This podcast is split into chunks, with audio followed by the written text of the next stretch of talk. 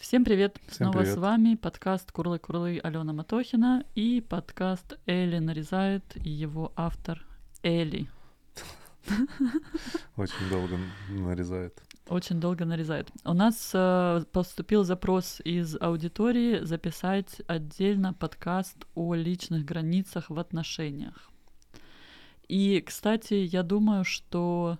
Ну, ладно, посмотрим, получится ли еще одну тему осветить, но пока что вот отношения, которые именно парные, да, там муж-жена или муж-муж, у кого как получается э, в парах с- сопоставляться. Ну, поскольку мы будем использовать наш собственный пример, то, я Да. думаю, в большинстве случаев подходит только муж-жена. Да. Значит, эм, я хотела начать с такого примера, который я рассказывала своей подруге, когда она меня спрашивала, типа, а как ты вообще хочешь строить семью, какие вообще у тебя предпочтения в плане того, как это все организовано. У меня был такой пример, что как будто бы эм, хочется вот такого, чтобы были два независимых человека, я это назвала как два корабля в море, которые встретились и организовали э, совместную флотилию, да, такую из двух Мгм. кораблей, которые как бы могут обмениваться какими-то ресурсами, какими-то интересными штуками, помогать друг другу. Если там у одного корабля что-то пробилось там где-то в дне штука об камень, то другой корабль может пока понести какую-то часть э, груза ответственности там и так далее. То есть, ну и, соответственно, эм, вместе веселее и э, какие-то у этих кораблей должны быть общие цели, миссии и интересы, которые их, в общем-то, и зачем это все, да, куда они Подожди. идут. Чем это отличается от дружбы? Эм, Это более, в моем случае, это более эксклюзивно. С дружбой можно как бы вот корабли там собрались где-то в какой-то марине, да, там пристанище для этих, много яхт туда приплыло, все потусили и разошлись. Вот. Но с какими-то ты там постоянно поддерживаешь сигналы, кому-то там одалживаешь э, сахар и муку, когда у них закончилось постоянно, они тебе там яйца и масло, например. Вот. Но в, в чем, наверное, может быть, отличается мой пример от многих традиционных браков, которые я видела, ну не то что традиционных, но те, которые меня не устраивали. Это когда один из кораблей это шлюпка, а второй корабль такой типа Тягач. Тягач, который взял эту шлюпку себе на борт, и как бы, ну, ему как бы не жалко, а шлюпке прикольно. Вот. И э, сегодня я разговаривала еще со своим другом на эту тему, потому что, ну, в подготовке к подкасту мне там собирала такой социальный опрос. Такое как бы есть э, мнение, да, что часто люди, когда входят в отношения, они как бы вообще не определяют вот этот вот формат даже в каком-то таком, даже в общих чертах. То есть я бы, можно там продолжать эту метафору с кораблями, но так как мы говорим о границах, я бы, может, даже привела пример двух государств независимых, да, которые там ам, друг с другом решили создать э, общий союз. Ну, я, в принципе, Евросоюз. считаю, что у них как бы каждого свой, свое мнение, как это будет. Да. У каждого своя фантазия, типа, что именно это будет такое. Э, И в результате, ну, в результате получается, что получается. То есть момент, который, мне кажется, ху- ну, не то, что хуже всего, но очень опасен, это то, что в большинстве случаев люди э, у нас есть вот этот вот романтизм, да, вот э, как бы любовь, любовь, любовь, этих три слова, и все остальное, оно как бы на заднем плане. Как бы все остальное не важно, главное вот любовь. Главное, чтобы друг друга любили. И поскольку это такой, знаешь, э, общий термин, который, в принципе, даже каждый человек определяет для себя, э, то все равно, ну, и он идеализирован, да, то получается, что как только у людей получ... ну, какие-то проблемы с любовью, а это, в принципе, чувства, которые, ну, мягко говоря, плохо, Приходят и уходят. да, плохо встал, не с той ноги встал, и все, любви нет. Со- Соответственно, соответственно, как бы люди там через год-два, э, там да, иногда даже через, через лет пять так в совместной жизни начинают чесать репу, типа, а что, как бы, о чем мы тут делаем вообще? И в большинстве случаев у людей начинается паника в этом плане, потому что они понимают, что а, как бы привычки, уже все, все срослось, все работает, вроде бы как-то, каким-то образом просто привыкли, да, нормализировали всю ситуацию, а как бы счастья нет. Да.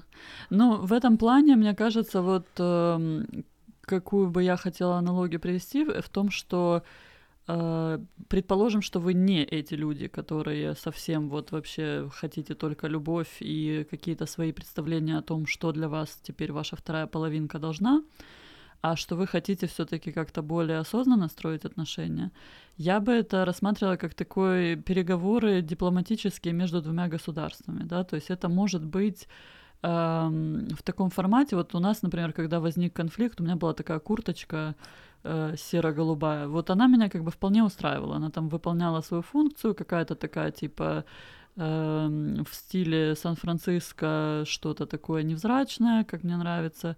И когда мы начали встречаться с Элли, он сказал, а мне эта курточка, вообще, мне кажется, ты как бомж в ней выглядишь, мягко говоря. На что я сказала, подождите секундочку, что это вообще, что это началось? И эм, как бы договор наш в итоге получился такой, что если он покупает мне новую курточку, которая нас обоих устраивает, то тогда я могу выкинуть эту курточку. Вот у нас такой получился контракт как у кого, ну и точно так же в отношении, если мне там не нравилась какая-то его футболка или какие-то штаны, то, ну, мне всегда сложнее, потому что мне надо купить что-то, чтобы нам обоим нравилось. То есть нельзя купить там какие-то только в моем вкусе штаны, дать ему, он скажет нет, вот, как бы у него в этом плане жесткие границы. Но, то есть задача немножко сложнее, но не невозможная. То есть, в принципе, если у нас вот мы договорились таким образом. Если кого-то что-то не устраивает, значит, ты находишь новую вещь, которая тебя устраивает взамен этой, и которая тоже твоего партнера Но тоже это не устраивает. так общно. Это, в принципе, относительно конкретной одежды. Да. То есть именно в одежде, мне кажется, один из факторов, который часто, ну, не видим, опять-таки просто, почему я вспомнил про любовь, потому что она как бы закрывает все. Типа я люблю ее такой, какая она есть. Там через три месяца, блин, как мне эта кофточка замахала. Мне кажется, это ее бывший подарил, знаете. Вот такие вот вещи как бы есть в голове. И ты такой, как бы ее сплавить, как бы ее случайно порезать или там сжечь, так, чтобы можно было как бы изменить это все.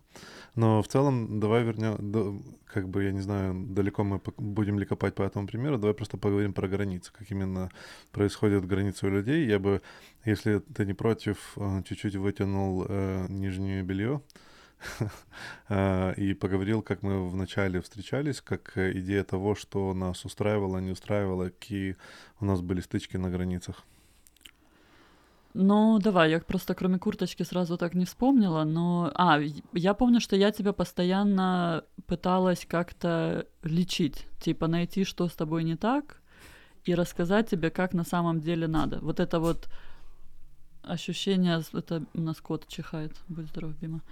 Э, ощущение того, что мне кажется, в этом плане э, часто проблема в том, что человек, который там, условно говоря, начинает встречаться, выходит замуж, женится и так далее, он или она начинает на своего партнера распространять ощущение, что это как будто бы ее собственность или ее ответственность или ее какой-то проект. Проект, да, представление миру. Вот типа вот у меня муж хорошо одевается, и вот посмотрите, подружки, как он мне там вот это подарил. И то есть какое-то такое э, ощущение, что как будто бы это не отдельный человек, которого ты, в общем-то, так и полюбил, да, вот как ты его встретил, суверенное государство или там отдельная лодка, а что это становится теперь твое. И вот как бы начинается вот эта вот проблема в том, что а тот человек со своей стороны думает то же самое. И начинается, подождите, а кто президент в этом государстве? Да, кто главный? Кто главный? И вот тут вот как раз, э, мне кажется, очень интересно рассмотреть такие более конкретные примеры. То есть у меня вот было точно ощущение, что типа э, ну, мы там, я не раз уже на подкасте говорила, что у меня очень популярный э, игра в спасателя, да, то есть кого-то там начинаешь э, с человеком общаться, даже друг, там, муж, жена, неважно. И у меня сразу рефлекс, типа, а где бы тут этого человека поспасать? И вот таким образом это оказывается такая попытка установить контроль, да, там типа начать э, какие-то вещи предлагать, которые, может быть, человеку вообще не нужны, но тебе кажется, как же он, бедолага, живет без вот этого вот понимания вот такой-то штуки, и что у него не так, и где бы его тут починить. Ну вот, пример я могу сказать, что я периодически люблю ныть на работу, да, и у Алены был э, стандартный рефлекс, типа, нужно меня спасать, нужно мне что-то делать. У меня, кстати, был такой же рефлекс относительно ее, и только со временем, только недавно я, кстати, понял, что зря я заходил за эти границы. То есть идея того, что кто-то приходит с работы и начинает, например, ныть. Ну, типа, работа такая, работа всякая, да. Я там устал, мне там вот этот человек мудак, вот другой человек мудак, мне то не дают, то не дают. И, в принципе, короче, денег еще не дают. И э, как бы автоматически у человека, ну, у другого человека, он как бы, ну, значит, нужно спасать, нужно что-то помочь, нужно развязать эту проблему. Давай, короче, развязывать. И сразу идут в, в бой, короче, разные способы, там, манипуляции, способы того, чтобы изменить работу, какая-то мотивация. Ну, то есть все, все вместе идет в, в этот бой, включая то, что, типа, как бы, давай решим эту проблему. Зачастую, например, относительно работы, как бы у меня, и то, что я, я понял, что нужно делать, это просто говорить, слушай, мне нужно, чтобы я просто поныл. Вот просто посиди, послушай, сделай вид, что ты очень сильно переживаешь, но не надо, короче, решать эту проблему. Мне, мне хочется поныть, мне нравится, что я там много работаю, и ну, все, что я сделал, мне тоже нравится. Это сделал сам я сознательно, и мне не надо это менять. То есть я не хочу это менять. Я, если захочу, я сам себя поменяю так, как мне будет выгодно. А, но звучит оно как будто ну, кто-то приходит за помощью, да, и вот это тяжело на самом деле понять, потому что как бы это же твой партнер, нужно его защитить, нужно там все, уходи с работы там, или давай я пойду набью ему морду, давай, давай сходи к менеджеру, скажи там, ну то есть какая-то эскаляция конфликта начинается, то есть раз, развязание конфликта, да, вот, вот, такой, вот такой момент. Um, да, давай, может, еще, еще что-нибудь? Эм, ну, из того, что мы, например, договор... Вот, я вспомнила, у нас был один очень серьезный конфликт. Значит, началось все с того, что э, я переезжала в твою квартиру, и ты мне сказал, ты как бы готовишь больше меня, поэтому кухня твоя, делай там что хочешь. Вот как бы вообще меня просто ничего не интересует, делай, что хочешь. Я такая, что хочешь, окей. Накануне я жила в кухне, в которой там предыдущие жильцы постоянно что-то разливали, какое-то масло или не знаю, что они там, мед. Ну, в плохой в общем, старой кухне, давай так. Плохая старая кухня, и я решила, что мне надо обязательно везде клеить эти моющиеся бумажки, чтобы было легко все. Короче, виниловые смыть. наклейки на полке. Да. И как бы из всего преобразование на кухне, которое я решила сделать, это было первым. И это же преобразование оказалось единственным, про которое мы на тот момент не знали, с которым Элли просто категорически не согласен. И у нас между нашими государствами развязалась война. Моя была претензия в том, что как это так? Я, ты же только что сказал, что я могу делать все, что хочу. Ну, то я есть это определение чистоты. границ, да? То есть я сказал, типа, может, может вот, вот тебе там кухня, кухня вся да. твоя, делай, что хочешь. У меня есть договор, в котором написано «Кухня — моя территория». И тут мне говорят, кухня, конечно, твоя территория, только делать вот то, что ты хочешь, нельзя. И я такая, подождите, что это такое? То есть как бы эм, раз, разборки потом, мне кажется, шли уже не за саму эту бумажку, которую в итоге я нашла там какой-то рисунок, который тебе понравился, вместо того, что ты там представлялся какие-то цветочки и бабушкины дачи. А разговор уже был о том, что типа вот вроде бы был карт-бланш, а вроде как и нельзя. То есть какое-то такое именно замешательство. Но в результате оказалось, что это единственная вообще, в принципе, вещь, которая меня не устраивала. Да. И поэтому конфликт исчерпал себя. Вот, да. кстати, э, опять-таки одна из границ, которая очень интересная, про которую мы, наверное, изначально сразу договорились, э, это было то, что э, мы не разговаривали про бывших. То есть нас эта идея не устраивала, я не хотел знать про бывших Алены, не хотел знать про ее психологическое состояние и что они с, с этим состоянием сделали. И э, также я старался не делать такого же со своей стороны. это одна из самых, мне кажется, токсичных вещей, которые можно сделать. Это начинать... Вы просто другому человеку как бы рассказываете вещи, которые вот наверное, самая большая проблема, да, и я сейчас попробую это объяснить, mm-hmm. чуть много займет времени. самая большая проблема это проекция того, что с вами случилось в прошлом, на нового партнера, да, то есть и, соответственно, вот этот вот персонаж. Когда вы рассказываете про своего бывшего персонажа, вы думаете, что ну вот я расскажу, как не, не стоит делать, да, и будет лучше, то есть он, он поймет, что не стоит так делать, и, соответственно, не будет это делать. Новый партнер научится на ошибках бывшего партнера. Да, но то, что происходит на самом деле, происходит достаточно э, сильные токсические вещи, потому что эм, э, человек во время, ну, когда вспыливает, он все равно ревнует, как бы подсознательно, ну, тебя к предыдущему партнеру, даже если его нету в жизни, все как бы исчез. А на самом деле иногда он там пишет в Фейсбуке, пишет в WhatsApp, пишет там еще смс и т.д. и т.п., что еще больше раздражает как бы нового партнера. Во-первых, он о нем знает. Во-вторых, у него конкретно идет переживание в том плане, что Э, он начинает проецировать, типа, а что мне делать такого, что не делал другой партнер, или наоборот, я буду делать то, что делал другой партнер, чтобы сделать тебе больно неприятно в какой-то ситуации, где вы поспорили. То есть это такая достаточно токсичная игра, которую, ну, в принципе, не стоит играть, а, а игра как бы не стоит свеч, да, то есть вот. Um, и момент, который мы сразу обговорили, что мы как бы на эту территорию не заходим. Для нас, я помню, я, по-моему, об этом рассказывал, типа, я, я девственник, ты девственница, первый раз, никогда ничего до этого не было. Но мы все равно какие-то важные моменты проговаривали, но это больше было, я бы сказала, просто не про то, что вот конкретно с вот этим человеком была такая-то ситуация, а скорее это было в контексте типа вот у меня вот такие вот как бы ощущения по поводу если в отношениях такая ситуация возникает, то есть ты как бы говоришь все равно о себе, ты говоришь не о своих бывших и что они там сказали и что они сделали, а ты говоришь, у меня там была такая-то история в моих отношениях бывших, и поэтому э, сейчас я просто, ну, я больше никогда на такое не соглашусь, да, то есть э, какие-то там, опять же, э, истории из прошлого просто для того, чтобы ну, лучше объяснить себя и откуда у тебя такие э, сейчас ограничения. Ну, или там переживания. Так. То есть нормально это рассказать, там, я не знаю, у меня страх того, что я не знаю, ты не будешь работать, например, да, то есть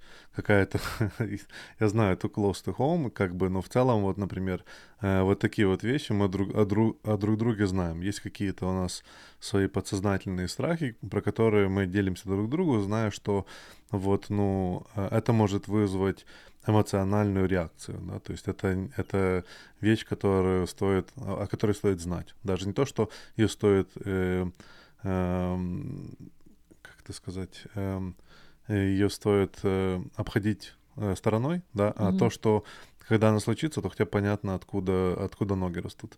Например, у нас было пару ситуаций, особенно в начале, когда мы... Эм, было пару конфликтных моментов, и там у меня кипела кровь по каким-то причинам, да, и я просто выходил на улицу, да. Вставал, выходил, пошел, выходил гулять. И что происходило у Алены? Алена это триггерило то, что э, она думала, что ну вот все, типа как бы море кончилось. Бросил. Да, бросил, ушел. До свидос. А у меня это было такое, я не могу сейчас ничего сказать хорошего. Все, что я могу сказать, это эскалировать ситуацию. Мне лучше просто уйти с этого места и как бы рестартнуть, рестартнуть всю, всю, всю общение. То есть, наверное, ну да, на самом же деле, кстати, э, я сначала к этому очень болезненно относилась там первый раз, когда ты это сделал, до того, как ты мне объяснил, что это для того, чтобы остыть. А потом я пару раз осознанно понимала, что сейчас будут просто крики, да, ну или какой-то там скандал или еще что-то. И я делала просто точно так же, вставала, выходила, мне буквально там вокруг блока пройтись, ну там, я не знаю, минут 10 прогуляться.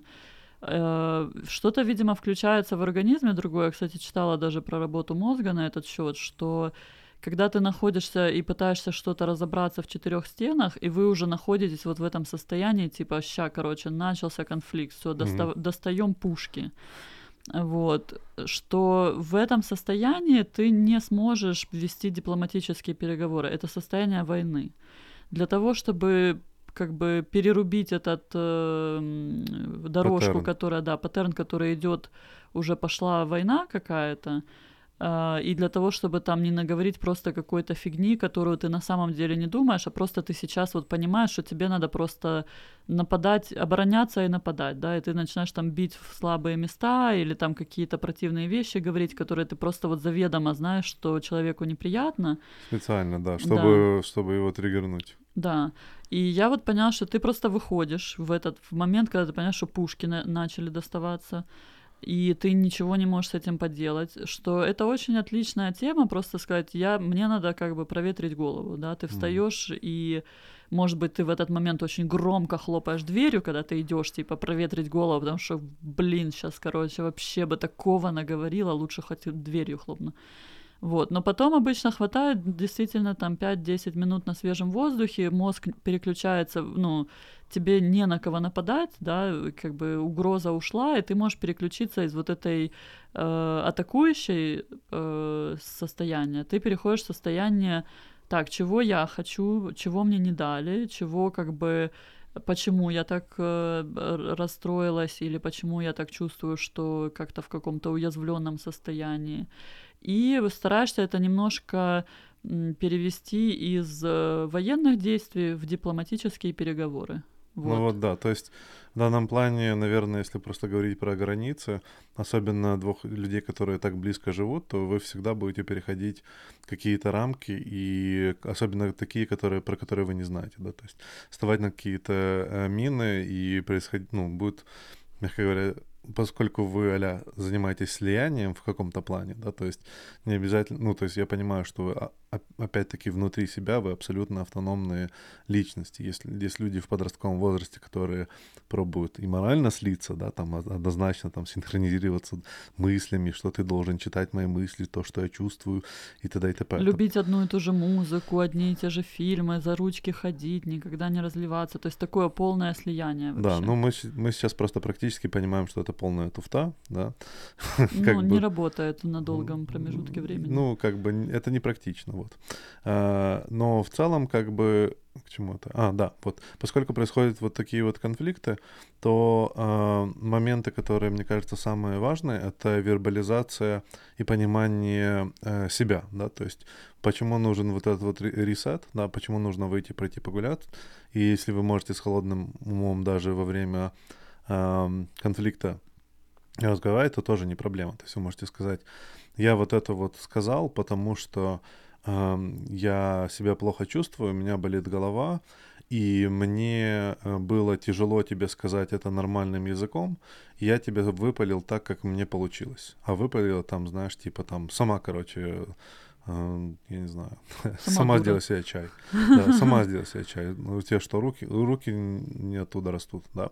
Звучит абсолютно как бы агрессия, нападка, начинается конфликт вот с такой вот фразы, а у человека там, я не знаю, его что-то задрало на работе или Ну, у нас с тобой было вещи. много моментов, когда мы просто понимаем, что просто были голодные. Особенно, когда оба голодные. О, это, это называется состояние хэнгри, да, да, типа хангри голодный и энгри злой. Да. Такой злой э, злой голодный. Да, но проблема в этой ситуации в том, вот то, что, мне кажется, изменило всю э, всю структуру. Вот э, почему я тебя спросил про разницу между друзьями и э, тем, как парными люди отношениями. и парными отношениями, в том, что э, с друзьями, ну, как бы тоже похоже, но не настолько сильно и не всегда. Но с пар, в парных отношениях, то, что я говорю, что мы всегда находимся на одной стороне. У людей, когда они ссорятся, есть такая вербализация, ну, не вербализация, а проекция в голове, что они находятся вот как на э, на двух сторонах каньона, да, и вот, вот там пушки стоят, и они вот, вот с двух сторон просто валят друг друга.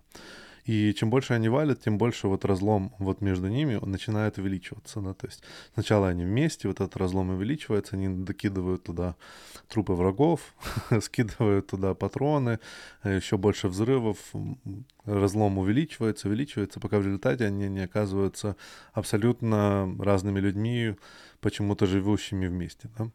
И э, такая ситуация, она в принципе плохая, потому что люди изначально вот э, их визуализация была в том, что они находились на разных, на разных местах вот этого каньона, или на разных местах вот этого разлома.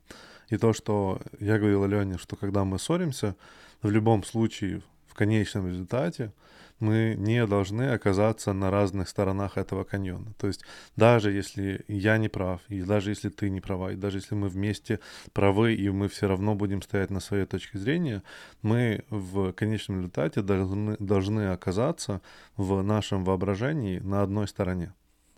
Да, но ты мне постоянно повторял эту фразу, что мы одна команда. И я помню, что она мне как бы звучала очень прекрасно, но я долгое время даже вот ее не могла нормально для себя, э, как это, принять вовнутрь, да, потому что для меня это было что-то совершенно новое. Я очень часто видела и в отношениях, которые меня окружали, в семейных там или еще где-то, что очень часто было такое вроде бы полу в шутку, но постоянно как будто бы пытаемся понять, а кто сейчас главный, типа, а кто доминирует в эти, ну там вот эти все типа стукнуть по столу, кто в доме хозяин и так далее. То есть, кто, кто солнце в гелиосистеме. Да, и это настолько у меня было глубоко прошито в голове, что вот этот э, новый, как бы, новая мантра, да, и медитация на тему «мы одна команда», она для меня просто была как э, поломала мне все установки, которые у меня до этого были, что ты в какой-то мере всегда, да, пока ты там влюблен и шарики-фонарики, это как бы это, вот этот вот розовый период, это одно, там люди все друг друга там, и все, кто тебя обидел, плохие, и ты самый хороший, да. и ты вообще самый прекрасный. Это как бы мы про этот период не говорим. Это период такой розовой влюбленности, в которой никто здраво не мыслит. Мы больше вот именно о том, когда уже э, новизна и вот этот дофамин, изначальный гормон новизны и всего вот этого предвкушения сказки, и как мы уйдем в закат и будем жить долго и счастливо и умерли в один день вот, вот это вот предвкушение, как только оно заканчивается, то начинаются такие типа, а что это у тебя там лишние два килограмма на попе? А что там у тебя не такая там футболка? А как это ты там слишком часто или слишком редко разговариваешь с родителями? И вот эти вот все начинаются как бы такие ну, такие мелкие, с одной стороны, но с другой стороны, как бы вот фон отношений начинает меняться со стороны, типа, ты прекрасная принцесса или принц, в сторону, типа, а что ты вообще, короче, вот тут у тебя там недомазано, и тут недоделано, и как бы все недостатки начинаются, ну, наоборот, ты, выходить на первый план. Ты в этом, прав, в этом плане была права, то есть, как бы, мне кажется, тут отношения переходят от того, что мы два независимых человека, в то, что ты моя жена или я твой муж. Знаешь, что типа вот ты мое вот это. И поскольку ты мое вот это, оно определяет твой статусность. Типа ты моя машина, ты мой муж. У вот. моей машины будут э, такие-то колеса и такие-то самые классные стекла да. и цвет самый красивый. А если, а если она, ну, моя машина не может сама себя перекрасить в голубой цвет. Она да. должна быть оранжевая. Мне нужно ее переломать. Мне нужно, пере... значит, взять вот, вот этого, короче, небритого мужика, побрить его, короче, одеть его в такую одежду, которую я считаю самая хорошая, заставить его ходить э, на те вечеринки, на которые я хожу, эм, ну там... Смотреть те сериалы, которые я да, смотрю. обязательно, обязательно нужно смотреть. Кстати... Вот это, это вообще такое, это вообще, мне кажется, я не знаю, ребята, вот э, если вы до сих пор еще смотрите сериалы, которые вам не нравятся из-за того, что ваш партнер их смотрит. Да, и это обязательно нужно, я... даже целый спорт. При, типа... Пришлите мне письмо письмо, я вам выдам справку такую. Вы не обязаны этого делать. Пожалуйста, не делайте этого. Не надо ненавидеть своего партнера. Это столько времени на это уходит. Возьмите себе, позвольте отдельный какое-то устройство, на котором смотреть другие сериалы, которые вам нравятся. Можете там лечь рядом на диване в наушниках, один смотрит одно, другой другое, все счастливы. Просто не надо себе закапывать мины в собственные отношения, которые потом будут взрываться. Да, ну потому что получается, что поскольку я жертвую собой, вот тот момент, который на самом деле, э, наверное, возвращаясь, почему, где как бы исчезают границы, да. В отношениях мы э, считаем, что мы должны жертвовать самим собой на благо другого человека. И это, в принципе, правильно. То есть как бы я не могу сказать, что это плохая идея. Но эта идея должна иметь какую-то цель конкретно. Она не должна иметь цель во благо того, чтобы мы были вместе просто. Пожертвовать ради того, чтобы пожертвовать. Да, не, ну как бы просто для того, чтобы мы были вместе. То есть я буду жертвовать собой для того, чтобы мы были вместе. И вот эти вот маленькие и большие жертвы, они аккумулируются.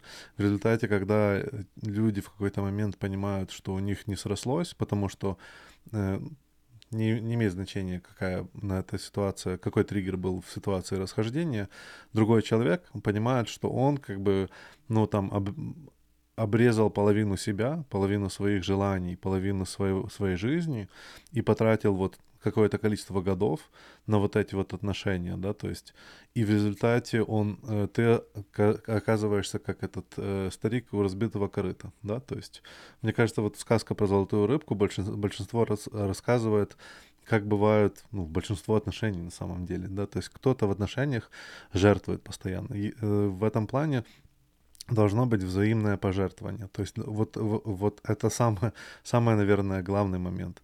Если я жертвую своим временем, чтобы что-то сделать для Алены, я знаю, что она жертвует своим временем, чтобы что-то сделать для меня.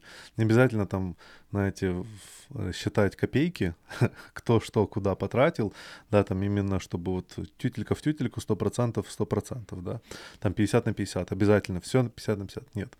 А главное в том, что я понимаю, что если, если я там потратил 2 часа своего дня там, чтобы повозить Алену по тем местам, которые нужно повозить, то она она сделает мне, например, ужин. Да, и она мне может сделать ужин и завтра, и послезавтра, еще целую неделю делать ужин, и это как бы несовместимо по времени, но я понимаю, что если бы я тоже что-то попросил, если бы она что-то попросила, то мы на друг друга можем положиться, то есть есть какой-то момент самопожертвования. Опять же, все исходит из понятия, что мы одна команда, и есть что-то, как бы есть я, есть ты, и есть вот наша семья, да, как бы что-то такое посередине, в которое мы оба вкладываем. Я это как бы вижу как такое между нами, как будто бы висит шарик, да, и вот мы туда приносим дары, как бы. Ты там вот это положил, я это положила, и шарик от этого наполняется и растет, и мы знаем, что у нас есть огромный капитал доверия, любви там и заботы, в которые мы положили в этот шарик, и он нас греет в какой-то да, мере. Да, но вот это вот прихождение границ, да, вот именно относительно того, что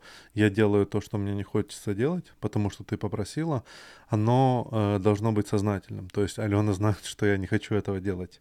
Или да, я, я знаю, знаю, например, она... вот из тех, э, наверное, это повзрывает мозг некоторым мужчинам или женщинам, которые сидят в заложниках тюрьмы отношений каких-то.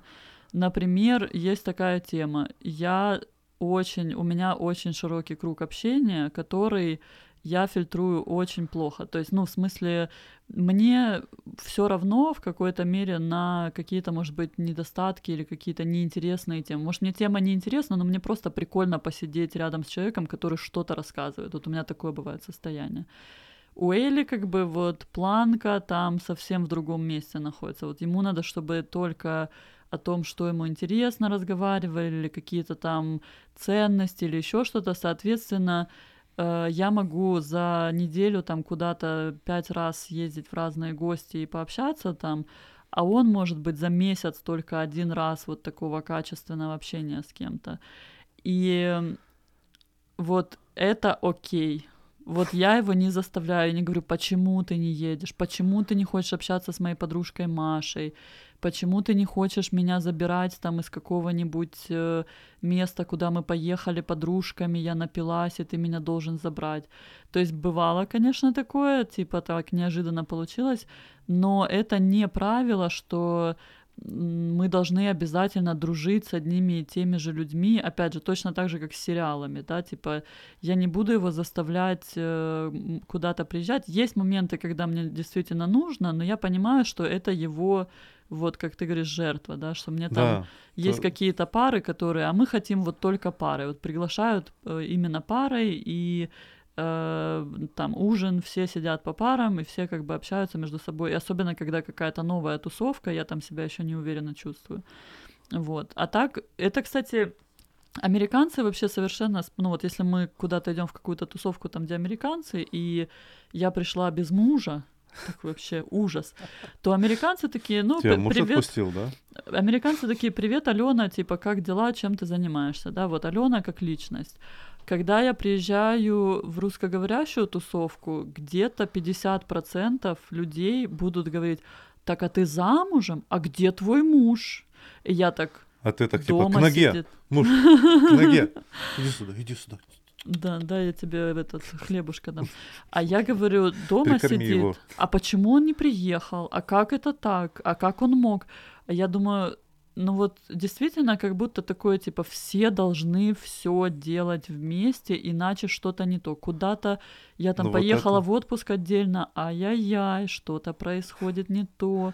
Хотя, может быть, просто Элли нравится больше работать, чем в отпуск ездить. Вот такое тоже бывает. Но как бы из-за того, что не вместе, сразу ощущение вот как-то что-то не то, и такое социальное давление Но начинается. мне кажется, что вот э, главная проблема относительно границ и в общении как бы в парах в то, что эти границы стоят э, валюты. Мы, мы считаем, что поскольку мы вот семья, оно ничего не стоит. То есть мы друг другу как бы должны, и у нас, ну, между нами нету секретов, или там между нами нету ничего. И мы вот заходим на, дру- на, на границы друг друга, да, вот просто потому что мы считаем, что мы владеем другим человеком, что он наша собственность. И в результате оказывается то, что вот, вот это вот захождение, вот эти вот вторжения в места, которые тебя не просили, или плата за вот эти вот вещи, которые тебя не просили и ты не хочешь, она э, аккумулируется со временем. И вот это вот люди не понимают, что вот именно для того, чтобы, если вы сознательно говорите о том, слушай, ну вот мне сегодня нужно, чтобы ты просто поехал со мной и был там на вечеринке с людьми, которые тебе не интересны, или ты просто в принципе не хочешь туда ехать. И, ну, вот, типа, вот так вот. То есть я, я говорю, да, я вот пожертвую собой, окей, хорошо. И вот это сознательная жертва, на которую Алена говорит, спасибо тебе большое, что ты вот это вот делаешь для меня. Это мне очень приятно. Мне очень хотелось, чтобы ты это сделал. А, Там, я надеюсь, что ты в конце после вечера, она может сказать, я надеюсь, ты не, не очень сильно там замучился, мне очень жаль, что ты так сильно там потратил много времени, я собиралась на час, а оказалось три. И там я могу сказать, да не, было все окей, то есть не так страшно, как ты это описываешь, но тем не менее мне приятно, что она, эм, ну, как бы просто отдает вот эту вот монету назад. Она понимает, что она э, зашла на вот границы, которые эм, были не ее, для того, чтобы получить что-то для себя. И она по- использовала меня для того, чтобы, ну, для того, чтобы я там был в каком-то плане, да, то есть ей нужно было, чтобы я там был, я это делаю для нее, и это абсолютно нормально. То есть с друзьями можно абсолютно по-другому, да, то есть с друзьями можно абсолютно честно сказать, знаешь, как бы, насколько я тебя сильно любил, но вот, вот такую жертву я не собираюсь делать. Она слишком для меня не важна, да, то есть она слишком... Ну, опять же, это вот в, в плане твоей гелиосистемы, да, что я как бы ближе к тебе планета, и ты для меня готов эту так называемую жертву сделать. А если у тебя там еще 15 планет в виде друзей, и каждая из этих планет просит тебя сделать эту жертву, ты говоришь, ребята, у меня как бы жертвы закончились на сегодня. Да, есть Жертвоприношения все уже принесены, и как бы больше в, в ведерке жертв нету, не, некуда, э, неоткуда брать. Да, то у нас была ситуация, э, меня, короче, там, я не знаю, Равин попросил поменять э, лампы у себя в, э, в этом, в рабочей комнате, и я говорю, я не могу, мне сейчас нужно там помочь Алене по, по кухне, да, то есть там переделать или собрать мебель для Икеи. И все, вот это вот граница. То есть вот такая вот идея, что вот, например, у меня есть друг, который меня просит сделать что-то для него сейчас, и у меня есть жена, которая просит сделать для меня что-то, э, чтобы я для нее что-то сделал сейчас. И в этом плане как бы я выбираю жену, потому что как бы это ближе по гелиосистеме, и вот есть такие вот Распределение вещи. приоритетов, да. Да. Я еще хотела такой э, важный момент подсветить. Это, ну, мы немножко, мне кажется, его уже и затронули, но э, мне тоже такое есть впечатление, что очень часто э, те вещи, которые люди привносят в семью, требования, вот эти «сделай мне такую-то жертву», они обусловлены именно э, окружением. То есть э, вот то, что мы сегодня с моим другом обсуждали, что у него там какой-то его знакомый, который 7 лет был женат, и все 7 лет он как бы работал там, не покладая рук, очень много, ну, как бы, знаете, там бывают такие прямо вот вообще с утра до ночи, и потом приходишь домой только вырубиться и, уснуть сразу. Вот. А жена в это все это время ходила на коктейли с девчонками, как бы там расслабленно, никуда не спеша. И она его постоянно как бы напрягала, что ты должен со мной поехать туда, ты должен это, ты мне должен купить машину, должен, должен, должен.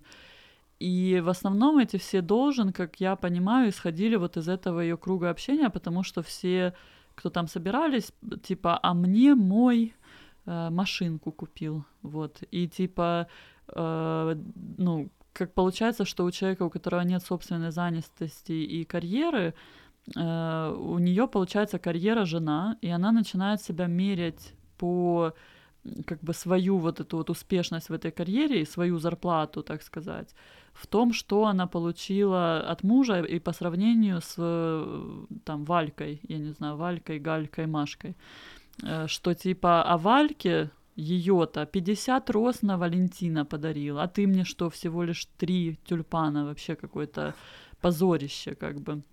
Вот, что мое, мое как бы э, наверное, вот тут э, предостережение или как бы место, куда можно посветить фонариком, это то, что, да, у вас есть какие-то границы, и у вас есть какие-то вещи, которые вы приносите в жертву, но тут важно как бы тоже понимать, что это исходит из ваших искренних желаний, из ваших искренних потребностей, а не потому, что кому-то кто-то больше чего-то купил, и вам надо как бы вот э, заявить о своей статус статусности и успешности через э, эксплуатацию своего уже замученного на работе мужа. Но вот это, я считаю, кажется, что это мотивация. перехождение границы, опять-таки гелиосистемы в том, что э, ты фактически говоришь, что э, друзья, которые с которыми ты, я не знаю, бухаешь, да, они важнее, чем твой муж и там здоровье твоего мужа.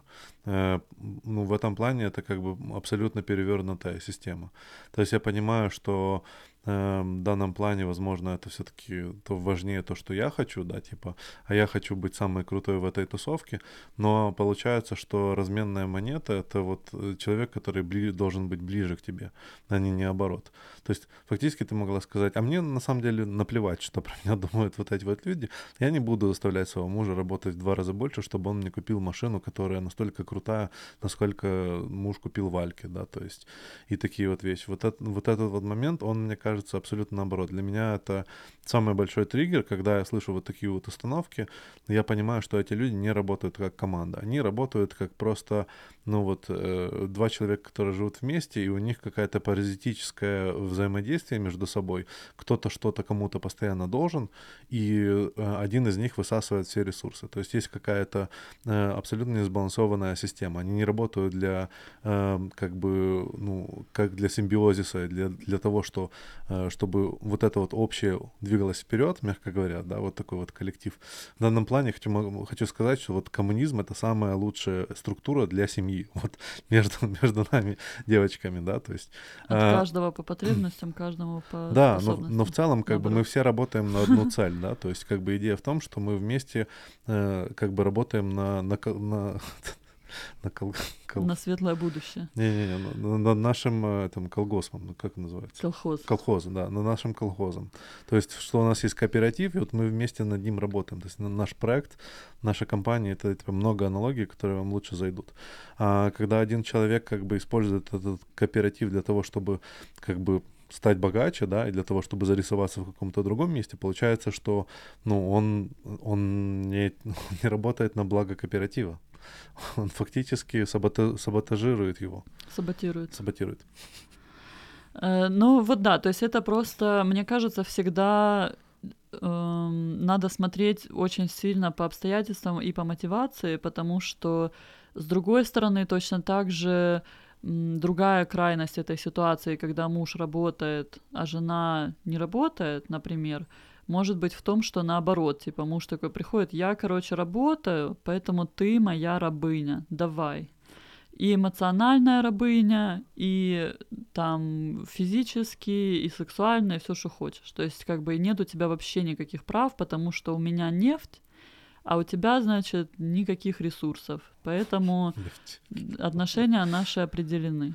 Золото. Вот, да, то есть это как бы эм, другой перекос, и тоже это, ну, наверное, не очень эм, как бы продолжительные такие или насыщающие друг друга отношения. Ну, я бы не сказал. Тут в данном плане, э, опять-таки, есть идея э, как бы идеальной системы, как мы придумали, да, а есть идея того, что каждому свое, да, то есть есть люди, которым окей, с их другой системой, но это не говорит разницы про границы. То есть, если человек говорит, что вот я приношу деньги, Э, а ты, типа, я работаю на работе, а ты работаешь дома, да, аля, такого плана. Типа, ты работаешь, дом твоя работа, а моя работа — это офис, который приносит деньги то э, тут расставляются именно границы в том, что э, как бы расписание обязанностей, кто что делает, да, то есть типа не обязательно, чтобы это было вот опять-таки тюделька в тюдельку, потому что за вот эти вот маленькие миллиметры это, ну, там нету никакого доверия тогда, да, то есть нету общности людей, они как бы просто как два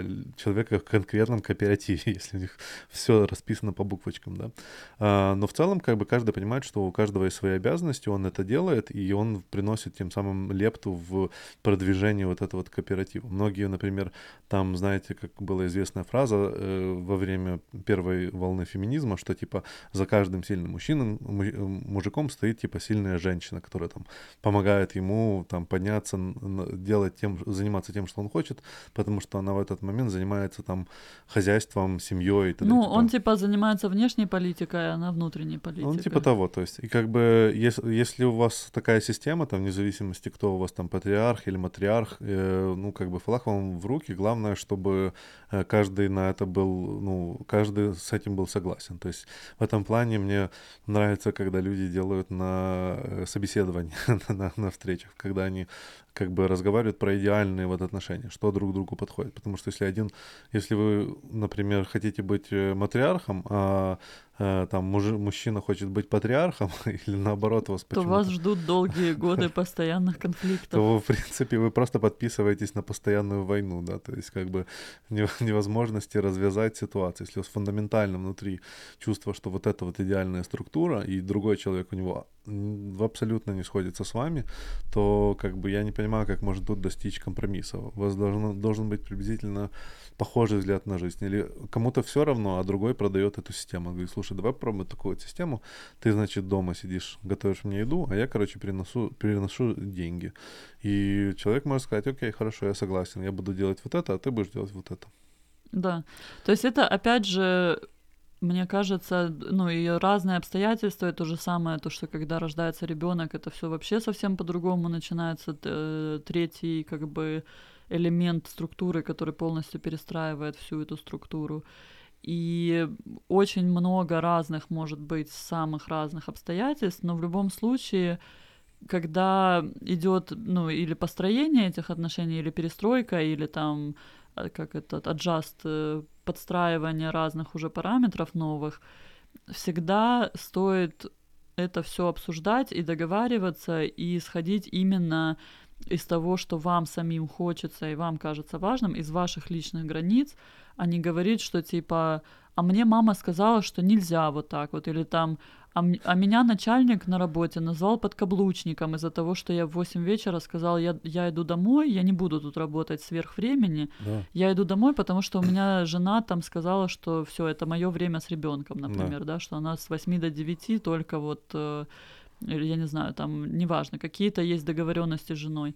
И тут в эту структуру в, как бы влезает начальник и говорит, ты вообще подкаблучник, и нельзя так делать. У, начальника вообще другие правила, он вообще дома не бывает. Он считает, что как бы у него там должны что-то, он должен прийти, позавтракать, поужинать и поспать, и больше никаких вообще разговоров. Ну, это опять-таки перехождение границ. То есть это у вас в данном плане получается так, что э, есть как бы вы, каждый из вас, как отдельная э, личность, которая преслед, преследует свои собственные интересы. Один из этих главных интересов это то, что вы хотите вот создать вот этот вот ко- кооператив, да. Э, но вокруг, поскольку вы вместе, вы фактически как два, э, две звезды, которые кружатся вокруг друг друга, да. Эм, произошло вот это вот слияние двух гелиосистем.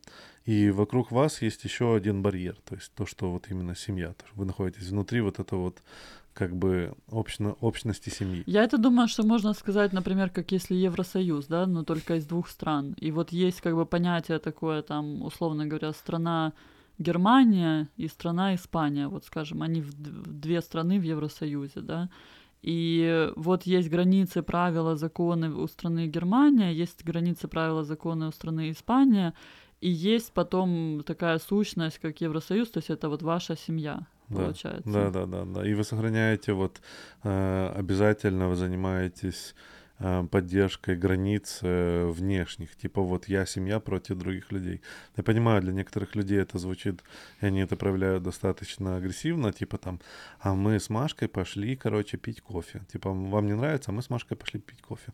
Это чуть-чуть токсично, и бывают разные ситуации, когда там ваша семья находится в группе других людей, и нужно к этому, получается, другая динамика, да, но тем не менее вы не сидите там э, в, я не знаю, пришли, например, на какую-нибудь вечеринку, да, и э, с, со своим другом э, обмываете кости своей жене, которая сидит просто возле вас. Так, э, подожди, я хочу, кстати, э, очень важную тему поднять, потому что мне кажется, она очень деликатная, очень важная. Это эм, новая семья и старая семья. И типа старая семья или это семья родителей. Вот как бы где происходит, где провести границы между эм, своей семьей и семьей твоих родителей.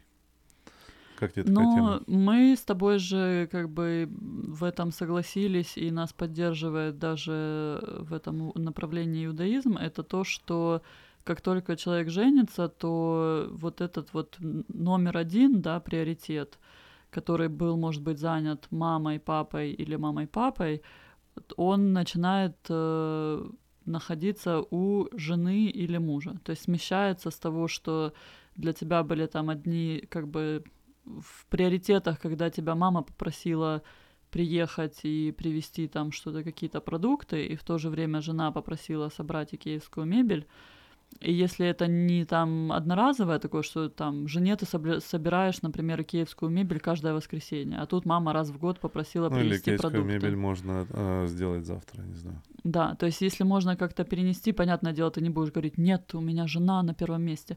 Но очень часто, очень часто начинаются просто вот когда ребенок, э, деточка выходит замуж или женится, то родители продолжают его воспринимать, ну, это как бы тоже нормальный процесс, что они его продолжают воспринимать не как взрослого отдельного человека, который строит свою новую отдельную семью и там производит свои дипломатические переговоры и слияния с новыми государствами, а они продолжают, типа, это мое государство, ты как бы сыночка должен, а что ты сегодня кушал? Ой, она тебя не докармливает, а она тебя перекармливает. А еще один из самых как бы опасных ловушек это когда вы своим родителям рассказываете недостатки своей пары, то в результате вы их настраиваете против своей пары. Даже Точно если вы... так же, если вы своей паре рассказываете недостатки своих родителей и настраиваете против родителей. Да. Вот я очень часто видела просто очень печальные ситуации, когда особенно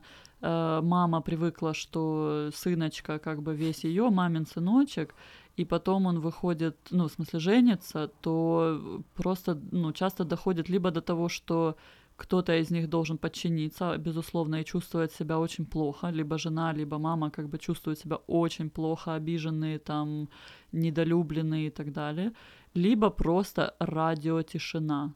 То есть чувак выходит, там у него есть отдельное время, когда он разговаривает с мамой, и он не может этого делать при жене, он должен выйти отдельно разговаривать, потому что как бы вот он знает, что себе дороже при жене разговаривать с мамой и наоборот. И это, мне кажется, очень печальная история, потому что, ну, в такой ситуации страдают все трое, э, потому что все как бы, ну, это постоянно такой слон в комнате, да, то есть все как бы знают, что вряд ли муж перестал общаться с мамой, и получается какая-то тоже такая ненужная стена и ненужный конфликт в семье. Да, особенно если там Э, мама говорит даже вот такие банальные вещи, там, передай жене, чтобы она там приготовила тебе картошку. Вот такие вот вещи, оно звучит как бы достаточно как э, легкий, э, ну там, я не знаю, мама желает добра, да, то есть что, что можно такого плохого сказать. Но э, в таких ситуациях в большинстве случаев происходит перехождение границ. То есть мама переходит, используя вас как площадку, переходит там, или папа, переходит границы, в которых Жены. он пробует рассказать, что вам нужно делать в вашей семье. Да. Вот, вне зависимости того, что это, возможно, какая-то мелочь. Эта мелочь, она приводит со временем, она аккумулируется, приводит со временем к токсичности. То есть тот другой человек, он начинает воспринимать, что вот есть какие-то нездоровые в нашей, в, на нашей границе, есть какая-то нездоровая брешь. Периодически через нее мне долетает. Вот, Шпионы. Да, ни за что. Меня просто кто-то периодически колет в бок. И когда тот другой человек, когда, ну вот, жертва, да, этого нападения приходит к своему партнеру и говорит, слушай, а вот у нас тут брешь в системе. А он говорит, ну это же мама. Ты что, мама расстроится, мама обидится, у мамы будет сердечный приступ, маме одиноко, маме да, плохо. То же самое, там, папа лучше знает, папа мне это сказал, я не могу, ничего не могу сказать. Он, короче, там, я не знаю, купил мне машину. Папа, короче, он, у него много... Папа, царь и бог. Да, то есть многие те же системы, но в целом э, отыгрываются в том плане, что, э, как получается, родители у них есть как бы э, backdoor, это, знаешь, как этот, э, у них есть лазейка, у них есть под, подземные туннели, которые идут под, вашим, под вашими заборами, да, вашего кооператива. И у них есть возможность периодически, э, даже несознательно, то есть не обязательно, что они это делают, э, ну, как бы с плохих намерений.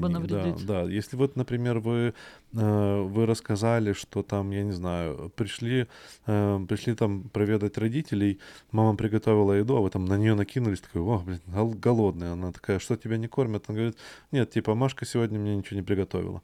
И мама такая, ага, значит, она ему ничего не готовит. То есть она даже не подумала, что, ну, как бы, вы же не уточнили, что, типа, ну, вчера, например, и позавчера, и позапозавчера. Она же не видит, что происходит, да? Она видит, что вот каждый раз, когда вы к ней приходите, например, вы очень голодны. И, соответственно, она строит картину, проекцию, да, что, в принципе, мы сынуля голодают. И в ее голове ее, как бы, вот его невестка, да, ее невестка, это, в принципе, плохой человек, который, как бы, не обеспечивает э, добром ее сына, да, то есть. Да, но бывает такое, что и правда, э, как бы мама может видеть со стороны какую-то неравноправие, или там папа может видеть, что ее, его дочку как-то там обижают. обижают, я не знаю, не додают, не, не дожертвуют и так далее. Эм, это все в принципе, бывают жизненные ситуации. Да. Но тут, опять же, важность в том, что ты можешь об этом говорить, и как бы скорее с точки зрения, типа, дочка, а счастлива ли ты в этом браке? Или сыночек, а сы- сыт ли ты в этом браке? Если ты не сыт, то, может быть, тебе стоит посмотреть на другие государства, с которыми объединиться, в которых там больше нефти, я не знаю. Не, не, ну это, это именно вот этот момент, это, который, в котором стоит стоить границы, потому что обратить внимание это одно, а советовать, что делать, это другое. Это перехождение ну, да, границ. В смысле, есть... задавать какие-то вопросы и э, заботиться там и переживать о человеке, ну, типа о своем ребенке, это совершенно нормально, но как бы тут, мне кажется, ответственность уже за построение этих границ и за то, чтобы сказать, типа, мама, это все, конечно, хорошо, но как бы кормит она меня плохо, зато секс офигенный, знаешь, я вот как бы вот так вот выбрал. И это тоже как бы, ну, понятное дело, что ты маме этого не скажешь, но как-то так аккуратно намекнуть, что, в общем-то, для меня вот мои границы такие, что готовка меня не так сильно интересует. Я, в принципе, счастлив, не переживай, пожалуйста, и не надо саботажей и лазеек устраивать. Да, Всё но нормально. Тут, тут, то есть продолжается построение границ между вами и э, как бы старой семьей, также продолжается построение границ между вами и, например, вашими бывшими партнерами. То, что я вначале тоже вспомнил, э, есть, как, есть э, некоторые я, с моей, с моей точки зрения, если у вас все хорошо, я за вас очень рад. С моей точки зрения, есть нездоровые отношения, когда э, люди расходятся, и они почему-то остаются близкими друзьями. Э, и, э, ну, как бы, ну, припустим, они остались близкими друзьями, в этом нет никакой проблемы. Но э, старые э, партнеры почему-то начинают брать активное участие в новых отношениях. Превращаются в маму. Э, да, фактически. И э, это как бы очень не здорово, потому что у вас, получается, нету вот этой вот границы. Опять-таки, эта граница вашего государства с внешним миром, она размыта. У вас э, человек, с которым, я не знаю, там, ваша новая девушка, она чувствует, что вы, она как бы уже не в этих не в моногамных отношениях, а в полигамных каких-нибудь, что как бы у вас две жены, да, то есть одна там неактивная жена, но тем не менее она как бы рассказывает, что жить и что нужно делать. Мне кажется, в этот момент вот как бы это очень-очень важный такой период, особенно когда только э, у вас отношения только начинаются, но как бы уже переходит из просто там какого-то типа закрутился роман во что-то, что вы хотите действительно делать серьезными отношениями, что в этот момент не то чтобы ставить ультиматум, а просто вот опять же обозначить свою границу. Если вас это устраивает, вы типа, ой, чувак так много разговаривает, вот мне надо где-то 50% его внимания, если там есть какая-то бывшая, которая занимает остальные 50% его внимания, вперед, вот на тебе, я тебя благословляю, иди с ней общайся сколько угодно. Вот если вас это устраивает, конечно, нормально, но если вам это как бы против шерсти цепляет какая-то ревность, какое-то непонимание, то мне кажется, это очень важно, пока это не зашло слишком далеко, это очень важно понять вообще, насколько человек готов делать вот эти вот условные жертвы, да, для вас. Если да. вам это неприятно, вас это цепляет, к вам как бы э, регулярно вы там собираетесь с любимым посмотреть кино, а он взял ноутбук и пошел успокаивать свою бывшую, потому что она поссорилась со своим новым ну, как бы не очень такая ситуация, мне кажется. Для да. большинства людей, скорее всего, она будет неприятная.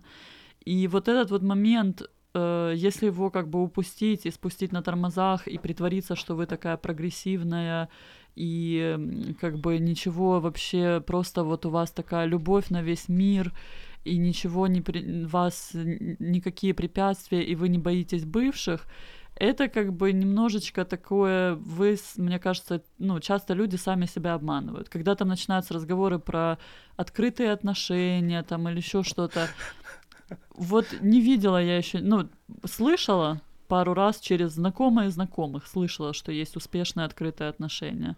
Но в целом очень часто это потому, что один человек не готов на вот этот вот как бы ощущение, что мы с тобой вдвоем и да, надолго. кооператив. Он не готов делать да, кооператив. не готов делать кооператив. Но у него как бы да. частное предпринимательство. Он хочет, чтобы у него был вот этот человек занимался поставкой молока, вот этот человек убирал квартиру, а вот этот человек приносил ему тортики, например, да. да, и как бы его не устраивает, что ему надо все эти три функции объединить в одном человеке, ему как бы мало. Он да. говорит, я хочу и там, и там, и там, и чтобы можно было в любой момент поменяться местами. Да. И как бы второй человек, который условно занимается доставкой молока для этого человека, он очень часто в этот момент говорит, да я вообще, короче, тоже крутая чувиха, я, значит, все пойму, все приму, и поэтому давай так и сделаем. Свободные открытые отношения — это тоже мой конек. И они даже могут об этом как бы публично тоже рассказывать, что у них такие замечательные открытые отношения. Но из того, что я видела на практике, что как только вот этот вот второй человек, которого записали в, ну, отвели ему там какую-то роль, и это не была его инициатива открытых отношений, как только находится какой-то человек, который говорит, а давай мы будем строить эксклюзивные отношения, давай мы с тобой будем делать кооператив, в котором да. ты как бы главное для меня. Ты центр моей, моей вселенной. Ты центр моей вселенной, а я центр твоей. Давай, давай.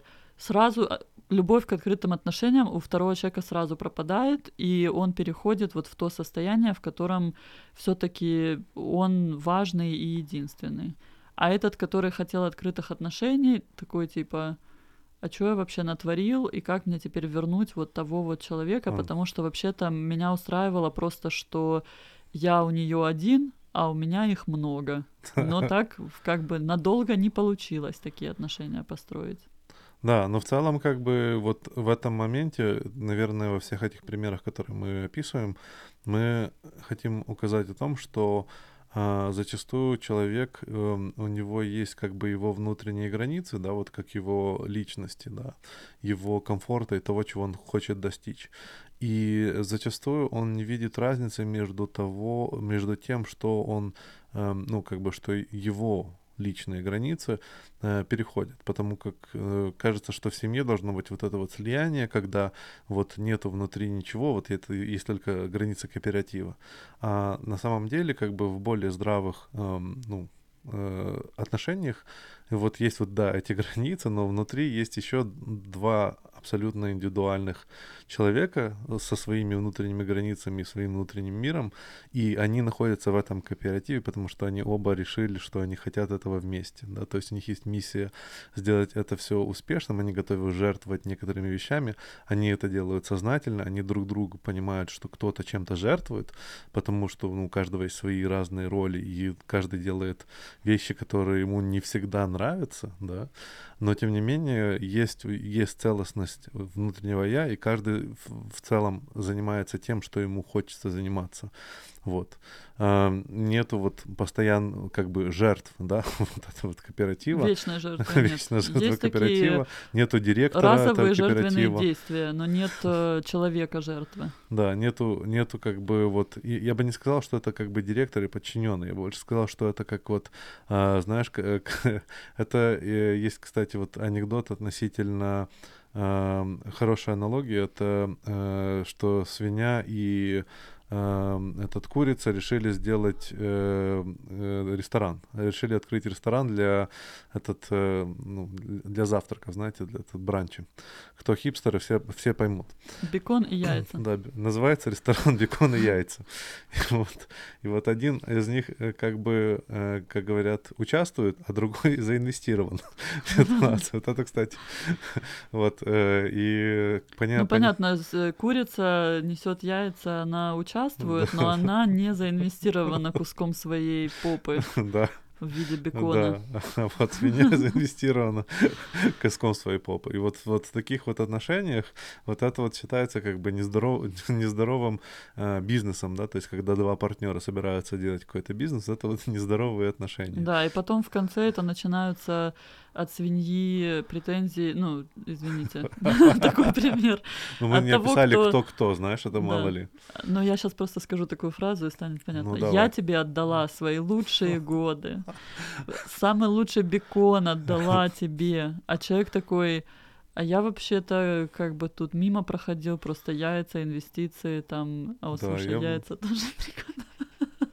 А я вообще, мне тут секс просто нравился, да. Да, то есть эм, тоже как бы вот этот момент отдала годы тоже очень аккуратно, в том смысле, что если вы где-то на втором году э, отношений понимаете, что вы что-то отдаете, и как бы ждете, что когда-нибудь это поменяется, и когда-то он оценит и придет и что-то там новое сделает, и какую-то жертву принесет в ответ, Скорее всего, нет. Скорее всего, надо забирать свой капитал из этого кооператива и переносить его ну, как минимум как раз... на себя, если не на другого какого-то партнера в кооперативе. Да, потому что, ну, как бы то, что происходит, это происходит неравномерное проникновение этих границ. То есть один человек говорит, я буду индивидуальным государством, а ты должна жертвовать. Да. То есть ты должна жертвовать вот своими границами, своими интересом, своей личностью, э, тем, ну, там, э, для того, чтобы достичь как бы вот э, для того, чтобы нам сделать хорошо. Да. Wink, wink. Да, что и это, кстати, тоже частая такая манипуляция с э, словом мы. И вот да. с этим манипуляцией кооперативом, в котором э, человек, который, ну, мы об этом говорили в виде книги э, "Отдавать или брать", да, и по поводу давателей и брателей, вот. Но вот те люди, которые склонны больше брать, они часто этот термин мы используют как типа для нашей семьи нужно вот так вот. Для нашей семьи хотя... нужно, чтобы ты купила мне машину. Да, хотя на самом деле тут именно подразумевается мне нужно вот так, а не для нашей семьи, потому что когда идет речь о втором э, создателе кооператива, то сразу как бы не-не-не, это ты какие-то тут переходишь границы, и наш кооператив не так, у нас у нашего кооператива другие правила. То есть вот эти вот подмены понятий и подмены э, правил по ходу игры, вот тоже как бы с этим надо быть очень э, осознанным, иначе вот можно оказаться в роли этой свиньи, которая бекон весь отдала и ничего в ответ не получила. Да, да, но мне кажется, что в этот момент, когда вот происходит вот эта вот конфронтация относительно, типа вот, подожди, а почему, короче, мы вот это вот делаем, то человек зач, за, зачастую, тот другой человек, он впадает в, ну, в такой как бы режим защиты, да, и, ну, какой-то манипуляции, или он просто обижен сознательно или бессознательно, что вот как бы ему не дают, да, вот его ребенок обиделся. И многие люди, они такие, нет, ну, я не хочу, чтобы мы свари, э, ругались как бы в наших отношениях, хочу, чтобы у нас было хорошо, у нас тут как бы такой романтический сейчас период, и как бы, в принципе, все хорошо, ну, плюс-минус хорошо, я не хочу сейчас, знаете, э, рас, раскачивать лодку, поэтому я сейчас прогнусь. А потом еще какая-то ситуация, еще раз прогнусь, еще раз прогнусь. Вот это вот аккуму- аккумуляция, и даже вот момент, что вы понимали, вот этот вот страх э, того, что вы сейчас это все испортите, вот это есть главная проблема проблема. Вы должны понимать, что как, как два взрослых человека вы можете абсолютно нормально сказать, подожди секунду. Вот эта вот вещь, я понимаю, что как бы ты это очень хочешь, и ты хочешь, чтобы я этим пожертвовал, но я, например, очень этого не хочу. И как бы я не понимаю, почему я должен это, этим жертвовать. И ну как же, ну, ну а как же любовь? И ты говоришь, я не вижу, это не уменьшает мою любовь к тебе. Да, во всех э, этих моментах очень часто могут начаться очень прикольные манипуляции, там от того, что э, ну, у девушек там стандартная тема это заплакать, и тут как бы чем ты будешь, какие тут уже логические переговоры можно вести, если тут потоп? В государстве, потоп. Да. соседнем, надо спасать э, выживших на лодках, вот, или там э, ты меня не любишь, поэтому ты не хочешь мне этого дать. То есть это все уже начинаются такие детские как бы претензии, да, которые очень часто это как тоже, если посмотреть Особенно если пара сошлась вот на таком вот состоянии, что кто-то один родитель, а кто-то один ребенок, то как мы часто там сейчас э, в фильмах видим, что родители просто для того, чтобы ребенок перестал плакать и заткнулся, вот так начинают в него так э, кидать игрушками, там, конфетами, айпадами, только, пожалуйста, вот не надо мне... Да, э, да, не, не плачь, пожалуйста, или там не возмущайся на меня, или не называй меня плохой мамой. Да. Вот, что это как бы на короткий промежуток вот эти вот э, дать там за, закрыть рот конфетой, это, конечно, хорошо, но на длительный промежуток времени это не работает. То есть, как бы, когда вы такие вещи встречаете и понимаете, может, там два-три раза прогнулись, но потом вот то, что у нас такой, как этот, э, методология, по которой мы строим наши дипломатические отношения в нашем кооперативе, мы об этом много раз, э, ну, я, во всяком случае, на своем подкасте рассказывала о том, что мы ходим, у нас есть такие э, синкапы, да, то есть мы идем гулять вдвоем и разговариваем о том, что произошло, и это всегда непросто, но особенно там выходной день, у нас прекрасная погода, все классно, шарики, фонарики. И тут как бы вспомнить, а помнишь, как в четверг ты вот это, вот это сказал, и мы так нормально это не проговорили и не договорились что это всегда такое, но это требует такого усилия, да, и ну такого ну, да. неприятного. Это как против, это разговор против шерсти. Да. Но если его не сделать, то он тогда там как такой монстрик в шкафу, там накапливается, накапливается, накапливается, или как пароварка, да, в ну, которой... Ну, получается пассивное решение, на которое ты, в принципе, не соглашался. Да, типа ты как-то так, ну как-то будет, не может же оно быть никак. Как-то там что-то там, давайте, пускай она перебесится, и потом так же дальше и будем поступать. Да, но просто печальнее того, что в большинстве случаев эти ситуации повторяются еще раз за разом, раз за разом, пока они через просто несколько лет не превращаются в серьезную проблему, которую, которая вот сделала вот этот вот разрыв в каньоне, и вы, в принципе, уже два разных человека. То есть да. уже не о чем разговаривать. Как э, эффект такого был снежок, проблемка была, в общем-то, небольшая, можно было этот снежок там разобрать и э, как-то сделать из него нормального снеговика и порадоваться. А если на него не обращать внимания, он все катится, катится так снизу вверх куда-то, непонятно, никто не знает куда. А потом хлоп, и у тебя лавиной накрыло весь дом. Да. И ты такой, откуда это? И уже поздно в этот момент пытаться разобрать, когда уже идет такой аваланш, что ты уже там ничего особо не поделаешь с этим, уже немножко поздно, потому что какие-то э, штуки, они, ну, наши мозги, они не забывают таких вещей полностью. Они не могут да. просто вот так вот проехали, типа, эту ситуацию. Поэтому самое, самое на самом деле удобное это строить вот э, понимание границ с, с, с, как бы с самого начала отношений. Даже в тот момент, когда вот эта вот влюбленность, взаимопроникновение, т.д. и т.п., вам кто-то говорит, слушай, а тебе там твой вот самый лучший друг, он козел на самом деле. И такой, подожди секунду. Нет, Типа, я тебя очень люблю, очень нам, мне сейчас нравится, что мы тут на друг другу сидим и просто облизываем друг другу запястье, но...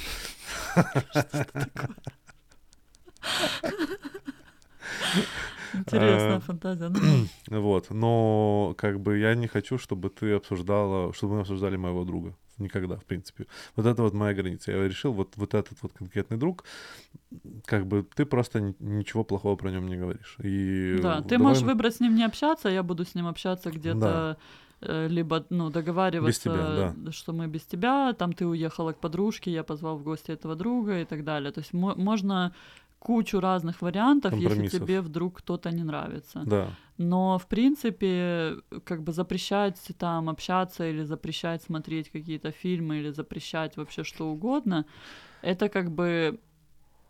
Ну в целом- для этого должна быть какая-то, мне кажется, нормальная причина, как минимум, потому что, опять же, если ты с бывшей Это- это не запрещаешь важно, общаться, это то зависим- это, в общем-то, мне кажется, нормальная Прич- причина. причина, если ты это доказываешь, да, то есть если у вас есть э, совпадение по вашей, по, по, по вашей системе оценки, но если у вас, например, разная система оценки относительно вот этих пунктов, да, то есть вы решили, что вот даже вот там мой друг алкоголик, но тем не менее мне нравится, мне хочется, он, он мой друг детства, и я, ну, я уверен, что я как-то ему помогаю тем, что я с ним, он там не поканчивает жизнь самоубийством, потому что он в депрессии, например, да, но он там, но я не дам возможности обливать его там э, грязью даже вот в, личной, в личном разговоре между, между мной и моей девушкой, да, то есть как бы я вот строю тут границу, и она начинается еще до того, как, э, как это перейдет в какие-то серьезные комментарии, то есть если я знаю, что мне это и нравится. Просто изначально, когда люди сходятся, вот, вот это вот чувство, они вот эти вот все границы разрушают, да, то есть они столько вливаются друг в друга, они такие, я все, я просто открытая книга, и он- они как бы полное проникновение, и, и в результате, когда они остывают, они понимают, подожди секундочку, вот я вот, вот на, на это не согласен, и вот на это не согласен, ну вот, это». и оно начинает как бы накапливаться до, до того, до той, до, до той границы в том, что людям кажется, что они как бы, ну, в принципе, не должны были вместе быть, да, то есть, хотя это не главная цель, Ну, нужно было это изначально проговорить просто.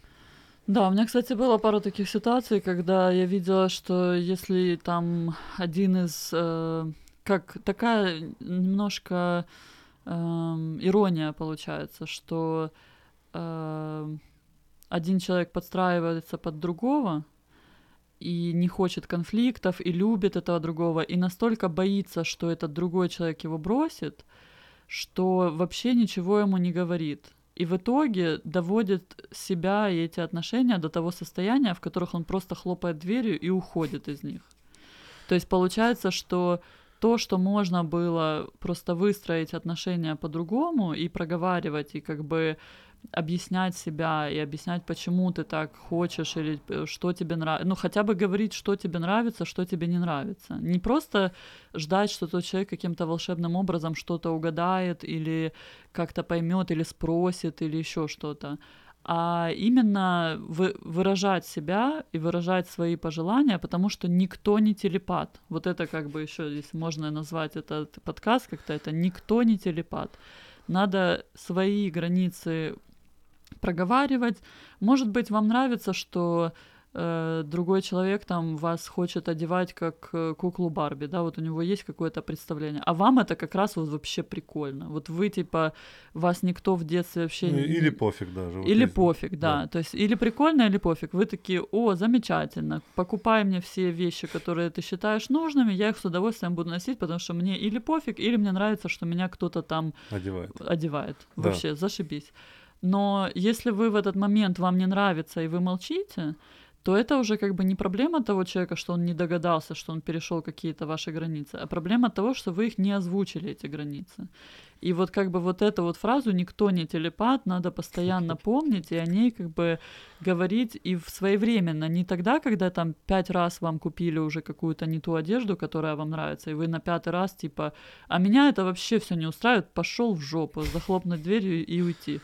А тут как бы скорее такой подход, что ну, может быть, один раз, ладно, как бы сейчас вообще нет настроения и времени, и энергии что-то выяснять, там спустим на тормозах. Но когда уже второй раз, третий раз вам приносят какую-то шмотку или какую-то вещь, или какую-то делают неприятную вещь, которая вы ни разу не сказали о том, что вам неприятно, то это уже как бы ваша проблема, что вы об этом это не озвучили и не выстроили свою границу. Тут, кстати, не обязательно, что человек просто, знаешь, там закрывает дверь, хлопает дверью и уходит, да, то есть зачастую эти вот вещи как бы используются как «я для тебя», «я для тебя жертвовала лучшими годами своей жизни», «я для тебя одевала вот эти вот одежды, которые ты мне покупал, потому что я думала, что они тебе нравятся», «я для тебя готовила еду, которая мне не нравится, но, но это я игра знала, в что... героя такая Ну, получается. да, в жертву, точнее. В, героя, в жертву, не, неважно, А неважно помнишь кого. этот э, комикс, который там, на, получается, другая ситуация, когда девушка встретила такого бородатого чувака в А, футболке, да, да, и ну потом... это такая, это очень ироническая вещь. Да, и она его потом, типа, заставила подстричься, побриться, там Он был такой, типа, э, рок-н-ролльщик, знаете, такой, типа, суровый пацан, и она его обуздала. Причесала, надела в такую розовую рубашечку, там хипстерская причесочка, колечко, латешечка, и потом говорит, а кто ты такой вообще, ты мне не нравишься, иди отсюда. Да, я, я, ты не тот человек, в которого я влюбилась. Да. Вот, поэтому тут как бы нет такого, что по- подытожить, да, что нет однозначного такого решения, типа кто кому чего должен и кому что нравится, кто хочет кому одевать одежду, н- покупать одежду, а кто вообще кого это бесит. Да. Поэтому в каждой ситуации в отношениях надо все это проговаривать Ну, как договорились и фактически. договариваться. Если у вас есть вещи, которые вам не нравятся, и вы про них не договорились, то это, ну, вам нужно, нам нужно с этим поработать. Да, это может быть неприятно, но на долгий срок это просто офигенные прин- приносит да, плоды и представьте себе, результаты. что вот эта вот сам- самая ситуация будет повторяться следующих 10 лет. Да. Интересно, как... Или за- 20, или 30 лет, Да, или 40. или 50. И так до бесконечности, пока не умрешь. Просто до бесконечности. Вообще всю, всю вечность. Все, давай заканчивать, а то у нас уже бесконечный Давай. подкаст. Спасибо, что остались с нами, те редкие слушатели, которые дослушали до конца. Надеюсь, что вам понравилось. Пожалуйста, лайкайте, шерьте, эм, как бы рассказывайте друзьям, оставляйте комментарии. Нам э, всегда интересно послушать э, новые вопросы. Э, Тема, опять-таки, неисчерпаемая. Если у вас есть какие-то ситуации или другие вещи, которые вы хотите нам посоветовать, например, нам посоветовали книжку «Токсич- «Токсические родители», «Токсичные родители», которые, по которой мы сняли прошлый подкаст.